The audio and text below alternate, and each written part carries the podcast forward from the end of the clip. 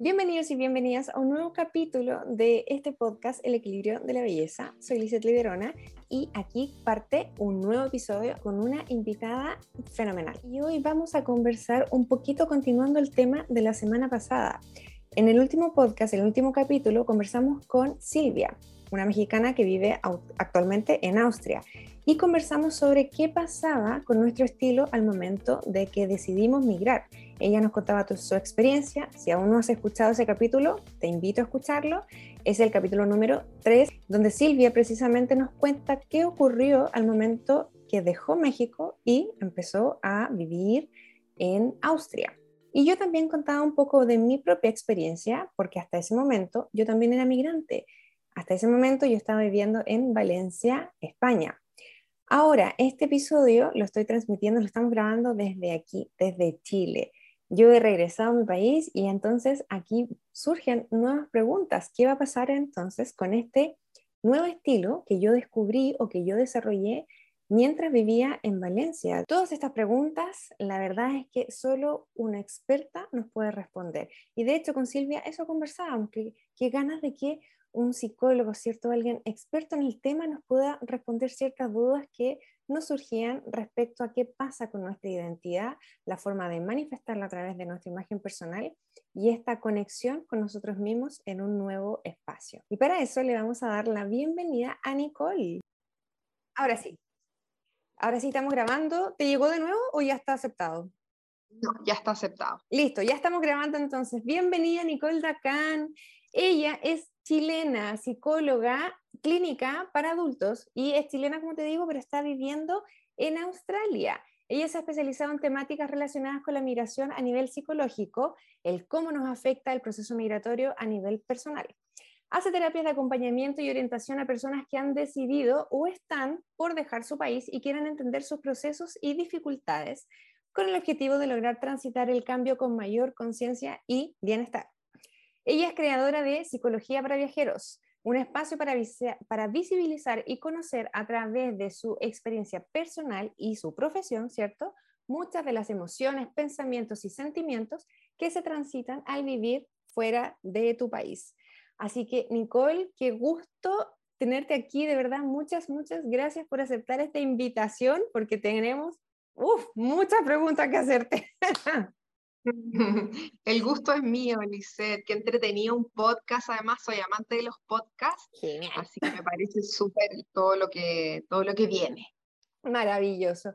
Oye, Nicole, antes de, em, de comenzar este capítulo, ¿cierto? Que lo llamamos mi kit de viaje, ¿cierto? El kit de viaje, porque uno a ver, cuando decide viajar, arma la maleta y empieza a agregar la ropa mm, que uno suele ocupar, ¿cierto? Lo que va a pensar que le va a servir, etc. Pero hay muchas más cosas que van dentro de la maleta y que uno no se da cuenta, ¿cierto? Que son estas emociones, estos miedos, estos temores. Y la verdad es que como te comentaba y como comentaba también en la introducción, la semana pasada, bueno, no, perdón, el mes pasado, que va a ser el capítulo que se va anterior a este, estábamos conversando con Silvia, con esta chica mexicana que vive en Austria, donde también conversábamos un poquito de eso, el cómo, el cómo cambió nuestro estilo o qué fue lo que nosotros, nosotras estamos en nuestra maleta al momento de emigrar. Entonces, antes de partir con este capítulo en general, me encantaría, Nicole, que tú nos contaras qué pasó el momento en que tú decidiste dejar Chile, ¿cierto? E irte a vivir a Australia. ¿Qué llevabas en tu maleta? Y de lo que llevaste, ¿qué pasó? ¿Lo ocupaste? ¿No lo ocupaste? Cuéntame un poquito tu experiencia personal antes de que nos des tus consejos como profesional, como psicóloga. Sí, uff, qué lindos recuerdos, qué bueno hacer como la, la, mirada hacia atrás y recordarme eso. Eh, me traje, yo creo que todos mis sueños en esa maleta, todas mis ilusiones, primero que todo, y la ropa traje como, bueno, me interioricé antes, yo creo, en qué fecha iba a llegar, como del clima, y me traje mucho suéter porque llegaba en invierno, chaqueta, cuánto me cupiera en una maleta, porque yo igual soy una persona práctica, y eso tiene que ver con mi identidad, que a lo mejor lo vamos a hablar más adelante. Perfecto. traje una maleta solamente grande, 24 kilos, así que lo que me cupiera en esa maleta Y en ese momento estaba trabajando en un hospital. Los psicólogos no ocupamos muchas, em, estas como cotonas. claro, entonces era mi ropa y mm, no súper formal, pero como en un contexto de trabajo, entonces esa ropa me traje. Y claro que no me hacía ningún sentido cuando llegué, porque estaba en otro, o sea, pisé Australia y ya me sentía diferente, eh, pensando hacer otras cosas, así que hoy en día, bueno, han pasado seis años, creo que me queda solo un suéter de esa, de esa maleta y el resto lo ocupé súper poco. Me acuerdo que me compré unas botas que me encantaban allá no las ocupé, la ocupé una vez acá, no me hacían sentido con la vida que yo llevaba acá. Mira. Yo creo.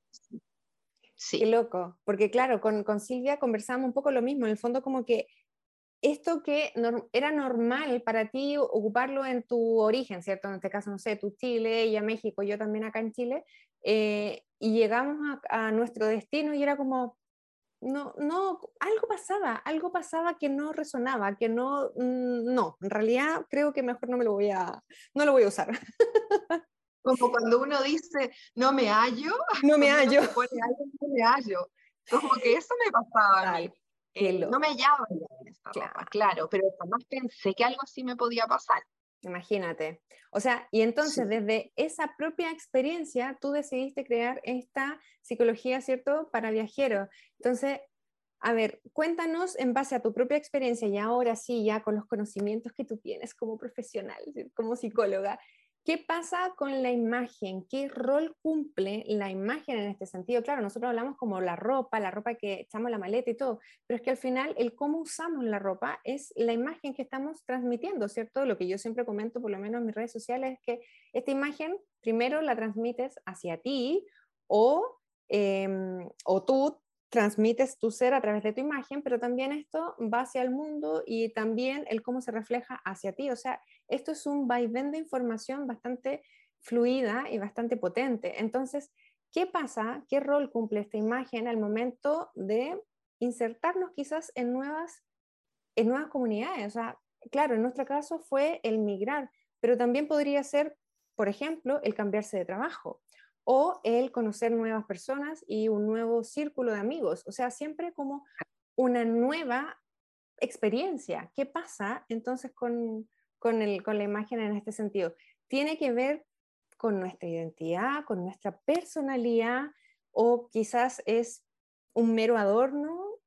Cuéntanos, por favor, Nicole. Soy toda. Sí, qué interesante este tema.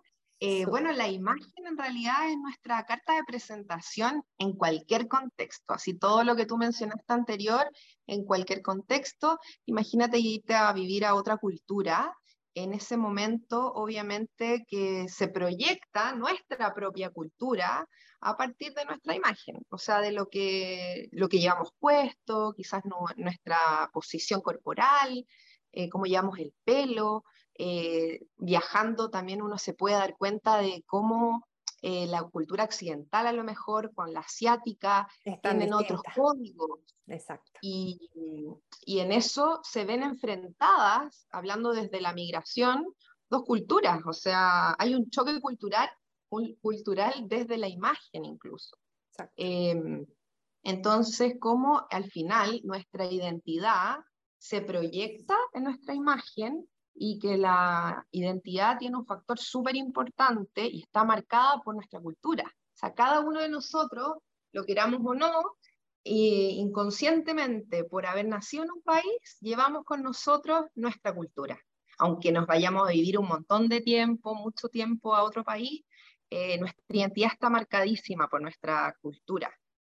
Claro, o sea, nosotros podemos aprender muchas cosas, pero al final nuestro sello, por así decirlo, va con nosotros a todos lados, ¿no? Eso es lo que está... Exacto, es un sello también, claro, personal, eh, claro, y que uno puede ir adaptando, o sea, bien, tengo una cultura, pero también a eso le doy mi sello personal, y que también la identidad está eh, constituida por diferentes, es como un, un paraguas que tiene diferentes tipos de, con qué yo me identifico, por ejemplo, a nivel político, sexual, de género, eh, deportivo, eh, eh, mi profesión, mis hobbies, todo eso conforma mi identidad. Entonces, es bien complejo en realidad. No se podría como decir solamente mi identidad se compone por una cosa. O por, por supuesto, pero entonces esto, vamos a salir un poquito del libreto ah, que habíamos preparado. Eh, no, pero yo tengo una pregunta, porque claro, ¿qué pasa con esta identidad que tú nos conversas, cierto? Que tú nos dices que va con nosotros siempre, pero el momento en que decidimos estar en otra situación, lo que te digo, o sea, ni siquiera estamos hablando de dejar un país, pero podría darse también el, ejemplo, ya sea un nuevo trabajo, nuevos amigos o un nuevo país. El adaptarnos o, o más que adaptarnos, sentir que estamos cambiando nuestro estilo, es para adaptarnos y esta adaptación tiene que ver que yo estoy perdiendo mi identidad y estoy mimetizándome o es que es algo más allá ¿Por qué te lo pregunto? Porque en mi caso, alguna vez me hicieron esa pregunta y yo dije, claro, la verdad es que en mi caso, ¿cómo lo veo yo? ¿Cierto? Es que los seres humanos somos, pertenecemos a grupos, ¿cierto? Estamos en una comunidad. Entonces, lo que tú decías es que no me hallo. Entonces, cuando uno se siente tan distinta, no se trata de mimetizarse con el resto, pero sí se trata de sentirse parte de, y eso te ayuda a sentirte dentro de la comunidad y participar y que tú te sientas bien contigo. Insisto, no se trata de mimetizarse y copiarle, ¿cierto?, al del lado y para que me acepten. No, uno tiene que ser como es, siempre. Pero ¿qué pasa con esos procesos como adaptativos desde, mirados desde esta perspectiva? No sé si me explico. Sí, Sí, bueno, es que nuestra eh, identidad también tiene que ver mucho cómo yo me percibo y cómo yo siento que los demás me perciben. Y como seres humanos, nuestra, necesitamos eh, la valoración del otro. Necesitamos que el otro no, nos reconozca. Entonces, es súper difícil dividirlo, separarlo.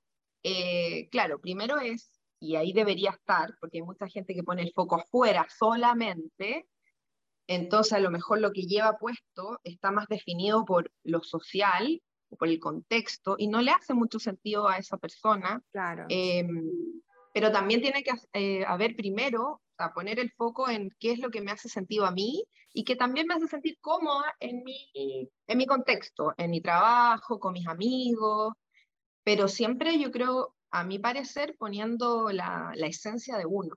Perfecto. Súper. Eh, es difícil, es un tema súper difícil. Súper difícil, porque en realidad, claro, uno, lo que te digo, no, no es que uno, claro, uno tiene que primero ser uno, es mi, mi, mi, mi, opinión personal, ¿cierto? Y también el cómo yo lo enfoco como asesora de imagen, o sea, primero tú, el cómo te sientes tú cómoda, pero también tiene que ver con esto, con este eh, pertenecer a una comunidad, pertenecer y interacción, interactuar, interactuar con las otras personas y todo. Entonces, es un tema no menor que uno piensa que a veces es una, que es una tontera, pero en realidad no lo es. No, exacto.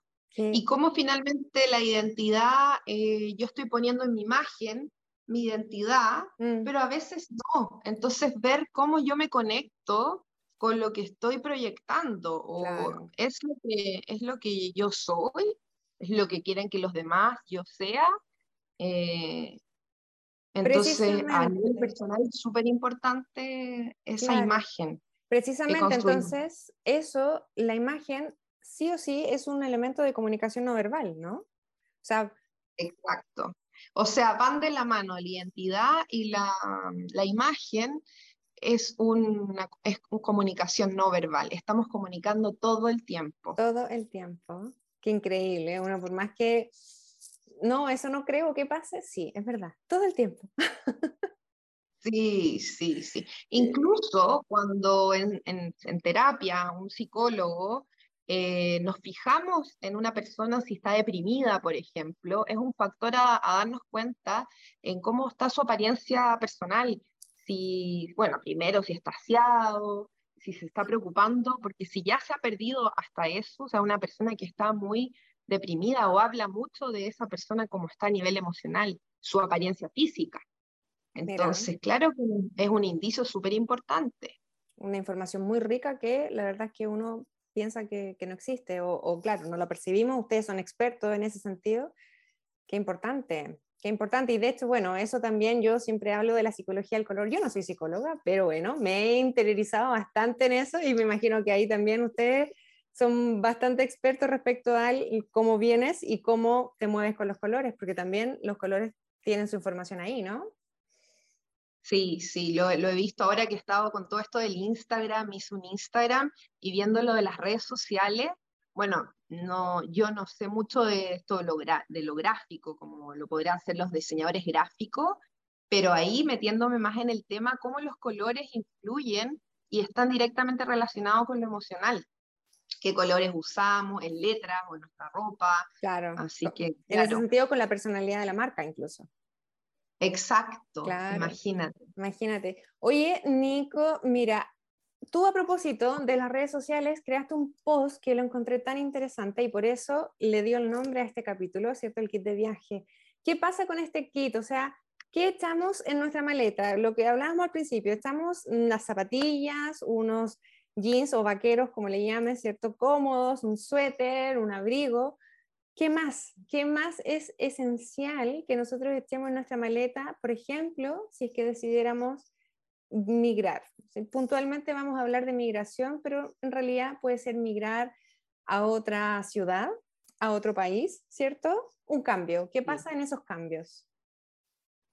Sí, bueno, en, ese, en esta maleta, en este kit, como en ese neceser, se diría en Chile, eh, es fundamental primero nuestra actitud, eh, nuestra disposición ante las nuevas experiencias. es lo primero que tiene que ir. Eh, habilidades sociales, porque empezamos de cero. Y bueno, esto también ahora que hablamos de diferentes contextos, también en, contextos de nuevas, a lo mejor, em, experiencias, como puede ser entrar en un trabajo, actitud o no, sí, 100%. También habilidades sociales, o sea, súper importante. Claro. Eh, flexibilidad, tener flexibilidad al momento de que pasa algo que no estaba en los planes y que no me sienta que todo se viene abajo. Bueno, ¿cuáles son las otras alternativas? Mm. Qué difícil en ese momento. Súper, sí. Es un training. Es un sí. sí. Confianza también en uno mismo. O sea, confiar en que he venido haciendo las cosas bien, eh, mis decisiones eh, las he tratado de tomar acorde a, a, cómo han estado los tiempos o a, mí, a, mí, a lo que yo he necesitado. Entonces, confiar en uno mismo es súper importante. Em, tolerancia a la frustración, que está muy conectado con la flexibilidad, la motivación. Eh, tener motivación. También acordarse de por qué, por qué lo estamos haciendo. Sí, ¿qué, ¿qué, es lo que me motiva a seguir ahí? ¿Por qué no me he ido? Ya sea de un país o de un trabajo. Eh, ¿Qué es lo que me motiva a estar ahí? ¿Qué me recuerda que por, por algo lo estoy haciendo en el fondo? sí, a veces hay que, hay que acordarse para decir vamos. y cuánto lo soñé, de repente yo con, con, algunos pacientes es como, no siento que lo estoy disfrutando y junté tanto dinero durante un año. Claro. Eh, hice tantas cosas, vendí tantas cosas quizás en mi país y no siento que lo estoy disfrutando. Bueno, ¿qué, ¿a qué viniste? Conectar como con, esa, con ese sueño y obviamente que no todo es color de rosa, pero conectar con esa esperanza que, claro. que, uno, que uno tuvo y que obviamente está. Para cualquier cambio, ¿no? Sí. Para cualquier cambio, exacto. Absolutamente. Em, sí, aceptación de las emociones también, aceptar. Incluso en la ropa, uno se, de repente uno dice, ay, no, hoy día me siento, y como que uno no se siente con ese color o con esa textura. Em, de hecho, yo subí un post de, los, de tres colores para subir el ánimo, precisamente. Y una chica también me contestaban de repente como que, ay, me sirvió tanto tu post, porque, eh, no sé, uno de los colores, por ejemplo, era el naranjo, que en el fondo te estimula. Y yo también lo ocupo, o sea, no siempre uno anda feliz porque eso no, no es normal. Uno tiene variaciones de acuerdo a, a los distintos estímulos de la vida, ¿no? Entonces, Claro, uno generalmente tiende a andar un poquito más de negro cuando quiere acurrucarse, cuando anda la energía un poquito más bajita, y cuando quiere subirla, bueno, un punchi externo, usar el naranjo, por ejemplo, a mí me sirve mucho, y me decían que les había servido mucho ese post. Mira qué interesante el naranjo, no lo ocupo mucho, de hecho. Imagínate. Así que súper Bueno, el Te voy a invitar a ver entonces mi, mi, los consejos que doy en la psicología del color. sí, sí, sí. Está todo unido, increíble. está todo unido. Oye, Nicole, y mira, ¿qué pasa em, en caso hipotético? Ahora que estábamos hablando, ¿cierto? De que, claro, dejaste Chile, te fuiste a Australia y encontraste, por así decirlo, una nueva identidad dentro de, tu, de lo que tú misma creaste, ¿cierto? Tu personalidad se desarrolló allá ahora, lleva cinco años. ¿Qué pasaría, por ejemplo, si tú regresaras a Chile? Te voy a poner ese caso hipotético. ¿Qué crees que pasaría con tu estilo? ¿Tú crees que, chan, chan, claro, yo acabo de regresar, por ejemplo, y ahora estoy en esto, en este descubrimiento, ¿qué va a pasar conmigo? ¿Qué va a pasar con mi estilo? Ahora yo estoy muerte de frío, entonces estoy con este suéter gigante. Eh, claro, venía de 40 grados de Valencia, imagínate. Pero claro, yo me cuestiono qué va a pasar conmigo, qué va a pasar con este estilo que yo creé y desarrollé respecto a la, a la Liz, ¿cierto? La Lisette que era allá. Aquí, claro, yo sigo siendo la misma, pero mi entorno cambió un poquito, cambió en temperatura, cambió quizá en la forma, en las calles, ¿cierto? Que las calles ya no son adoquines, tan, tan adoquines como en Europa, sino que aquí puedo andar con cualquier tipo de zapato, por ejemplo. Entonces, puede que cambie, no lo sé. ¿Qué pasaría contigo? ¿Tú crees que efectivamente hay un cambio luego? Y, otra pregunta la voy a adicionar en esto para que ahí tu cabeza agregue un par de respuestas. ¿Crees que este cambio hubiese sido el mismo o no hubiese cambiado si es que yo nunca, por ejemplo, o que tú nunca te hubieses ido a Chile, o el cambio se daba igual a la medida que pasan los años y cambian las etapas? Sí, interesante. que lo que hablábamos antes de la identidad, primero que todo, es algo que se está construyendo todo el tiempo. Eh, es flexible, se transforma porque uno va cambiando, porque la vida va cambiando, los contextos van cambiando. Y yo creo que tiene mucho que ver, bueno, depende mucho de la personalidad y tu estilo de persona, pero con tu estilo de vida finalmente. Como eso que comentabas tú, en Valencia a lo mejor hay mucho adoquín, no era el, terreno para andar con, con taco, aguja, imagínate. Eh, claro. Em, pero entonces, eres una, a lo mejor otra persona lo haría igual y se compraría un taco más grueso, no sé, porque no anda sin taco. Pero depende como de la funcionalidad que tú también le das a la ropa. Eh, en mi caso, que tú me preguntas a mí, yo creo que sí cambiaría a lo mejor si vuelvo, porque tendría que ir en, función a mi calidad, o sea, como a mi em, día a día, em, como funcional a lo que estoy haciendo en ese momento. Em, así que yo creo que a lo mejor podría tener algunas variaciones. No sé si del todo, porque también yo me considero una persona, por ejemplo, más tradicional, me encantan los colores, me encanta la gente que se tiene el pelo rosado, me encantaría hacerlo, de hecho. Eh, creo que podría proyectar mucho más eh, en mi imagen, pero soy más tradicional también, así que no creo que me saldría tanto. Pero esa es tu imagen, entonces esa es tu identidad respecto a tu imagen. Está muy bien, sí, claro. De repente varío con zapatos, me gustan los zapatos como medio así, colores o diferentes diseños. Claro. pero, pero yo creo que sí tiene mucho que ver, o sea, la identidad va cambiando, por lo tanto, la pregunta, la segunda que me hacías de si nuestro estilo cambia, eh, si me hubiera quedado en Chile, hubiera estado igual, probablemente hubiese cambiado igual. Eh, muchas cosas y, es, mm. y es lo esperable igual, porque vas asumiendo otras eh, responsabilidades, eh, a lo mejor cambias de trabajo, necesitas otro tipo de, de, de, closet. El closet tiene que combinar con tu estilo de vida, yo creo. Perfecto. la vida va cambiando. Muy bien, exactamente. que en el fondo es lo que yo también converso con mi cliente en, la asesoría de imagen, que, que, el armario va a cambiar efectivamente de repente de un día para el otro, porque em, tu rol va a cambiar y es porque a lo mejor el que estaba ayer ya no te representa o ya no te sirve precisamente por las actividades que vienen o que vas a desarrollar de ahora en adelante. Así que buenísima. Estoy, me encanta, me encanta, me encanta escucharte decir estas cosas porque eh, hacen sentido. Entonces, con lo que trabajamos, obviamente a través de, de la asesoría de imagen, pero qué importante escucharlo a través de o desde un profesional, en este caso que tú eres psicóloga, ¿cierto? Que te especializa en todo esto, en todos estos temas tan importantes que es la identidad, la personalidad de las personas, valga la redundancia. Y precisamente antes de, porque ya se nos fue el tiempo volando esta conversación, pero ya podríamos estar aquí horas y horas y horas y horas. vamos a tener que agendar otro capítulo más adelante, vamos a hablar de otros temas. Em, pero Nico, a propósito de tus eh, redes sociales y entonces tus servicios, ¿cierto? Como psicóloga, cuéntanos para que nos estén viendo, ¿cierto? A través de YouTube o que nos estén escuchando a través del podcast. ¿De qué se tratan tus servicios como psicóloga para migrantes y cómo te pueden encontrar o contactar? Sí, Em, bueno, actualmente estoy con mi Instagram, Psicología para Viajeros, pero es con X al final. Ya, es perfecto. un vocabulario inclusivo, así que por eso. Y estoy prestando atenciones, o sea, psicoterapia online actualmente a hispanohablantes que se encuentran alrededor de todo el mundo. em, para hacer acompañamiento al momento de llegar a vivir a otro país y todo lo que nos pasa, todo lo que transitamos a nivel emocional, eh, estilo de vida, cómo cambia nuestra rutina.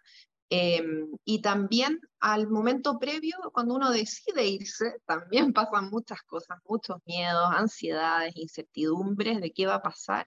Entonces también hago un acompañamiento previo para que em, la gente pueda comprender mejor eso- esos procesos y, y entender y mm, tener otra mirada a lo mejor o otra disposición al momento de llegar. Bajar muchas también de las expectativas que uno tiene. Uno romantiza mucho esto de irse a vivir al extranjero y tiene sus dificultades, así como también muchas lindas experiencias. De todas maneras. Bueno, todos esos datos van a, van a quedar escritos, ¿cierto? Eh, para que no se vayan a perder y puedan encontrarte. Yo se las recomiendo, que de hecho fue como la encontré. Todos sus posts a mí me hacían sentido porque yo era una migrante donde de, repente tenía mis, mis angustias, mis penas, mis alegrías. Y yo decía, sí, eso es lo que me pasa. Me identificaba muchísimo con todo lo que tú publicabas en tus redes sociales. Así es que muy, por eso te digo, de verdad, muchas gracias por haber aceptado esta invitación, haber conversado de este tema que, como te digo, da para mucho. O sea, de verdad, da para muchísimo, pero qué rico porque la idea es ir creciendo de a poquito y pasito a pasito. Y vamos creando esta imagen, esta identidad y ser felices con nosotros mismos. De eso se trata. Aquí, allá, donde sea. Exacto, súper bien, súper interesante. Muchas gracias, Lisset, un gusto. Linda igual. Muchas gracias y voy a despedir entonces. Aquí vamos a cortar esta grabación, ¿cierto? Porque hasta aquí llega el capítulo de hoy. Espero que te haya gustado, que les haya gustado si nos estás viendo a través de YouTube, si nos estás escuchando a través de distintas plataformas de podcast, de audio y nos encontramos entonces en el próximo capítulo de El equilibrio de la belleza, donde la salud y el bienestar es la base para sentirnos bien por dentro como por fuera. Así que besotes, hasta Australia. Nico, nos vemos pronto, muy pronto. Un gusto. Igual. Nos y nos, vemos. nos vemos, nos escuchamos la- el próximo mes. Chau, Li. Chao, chao.